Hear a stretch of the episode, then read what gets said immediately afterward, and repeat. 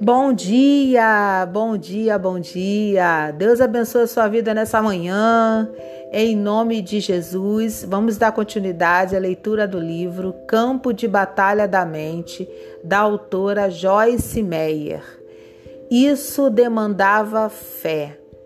Pedro cometeu um erro. Gastou muito tempo olhando a tempestade. Ele ficou amedrontado. Dúvida e descrença o assediaram e ele começou a afundar. Ele gritou para que Jesus o salvasse e Jesus o salvou.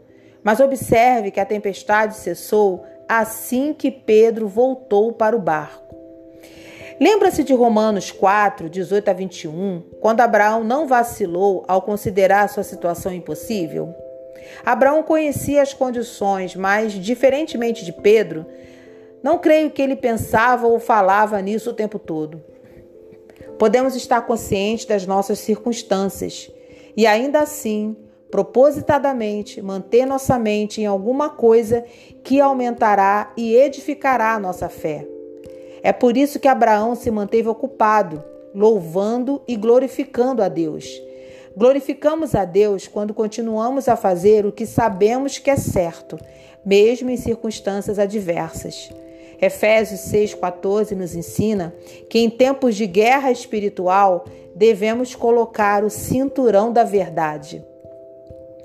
Quando a tempestade vier em sua vida, bata os pés, levante o rosto resolutamente e determine-se pelo Espírito Santo a ficar fora do barco.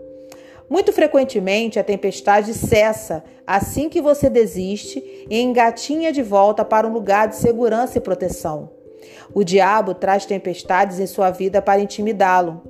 Durante uma tempestade, lembre-se de que a mente é o campo de batalha. Não tome suas decisões baseadas em seus pensamentos ou sentimentos, mas confira em seu espírito. Quando fizer isso, você encontrará a mesma visão que estava lá no começo. Nenhuma hesitação é permitida. Se, porém, algum de vós necessita de sabedoria, peça a Deus, doador, que a todos dá liberalmente e nada lhes impropera, e ser-lhe-á concedida, sem reclamar e sem reprovar ou censurar. Peça-a, porém, com fé em nada duvidando, sem hesitação, sem inquietação, pois o que duvida, hesita e se inquieta é semelhante à onda do mar, impelida e agitada pelo vento. Verdadeiramente, não suponha esse homem que alcançará do Senhor alguma coisa que pedir. Tiago 1, de 5 a 7. Meu pastor Rick Shelton conta uma história sobre como ficou confuso tentando decidir o que fazer quando ele se formou no seminário bíblico. Deus havia colocado firmemente em seu coração o desejo de voltar a St. Louis, no Missouri, e começar uma igreja local depois de sua formatura. O que ele pretendia fazer. Entretanto, quando chegou a hora de ir, ele tinha aproximadamente 50 dólares no bolso, uma esposa, uma criança e outra a caminho. Obviamente, suas circunstâncias não eram muito boas. Em meio ao processo de tomar uma decisão, ele recebeu duas ótimas ofertas para trabalhar com um grupo de outros ministérios grandes e bem estabelecidos. Seu salário teria sido bom. As oportunidades ministeriais eram atrativas, e se nada mais houvesse, apenas a honra de trabalhar para qualquer desses ministérios teria animado seu ego. Quanto mais ele pensava, mais confuso ele ficava. Parece que o Senhor dúvida o estava visitando, não? No momento ele sabia o que queria fazer e agora ele estava hesitando entre as opções. Como suas circunstâncias não favoreciam sua volta a St. Louis, ele estava tentando, tentado a aceitar uma das outras ofertas, mas não conseguia se sentir em paz em qualquer uma das direções. Finalmente, ele pediu um conselho a um dos pastores que lhe haviam oferecido um emprego. E o homem sabiamente disse: Vá para algum lugar, fique quieto e desligue a cabeça. Faça o que está em seu coração.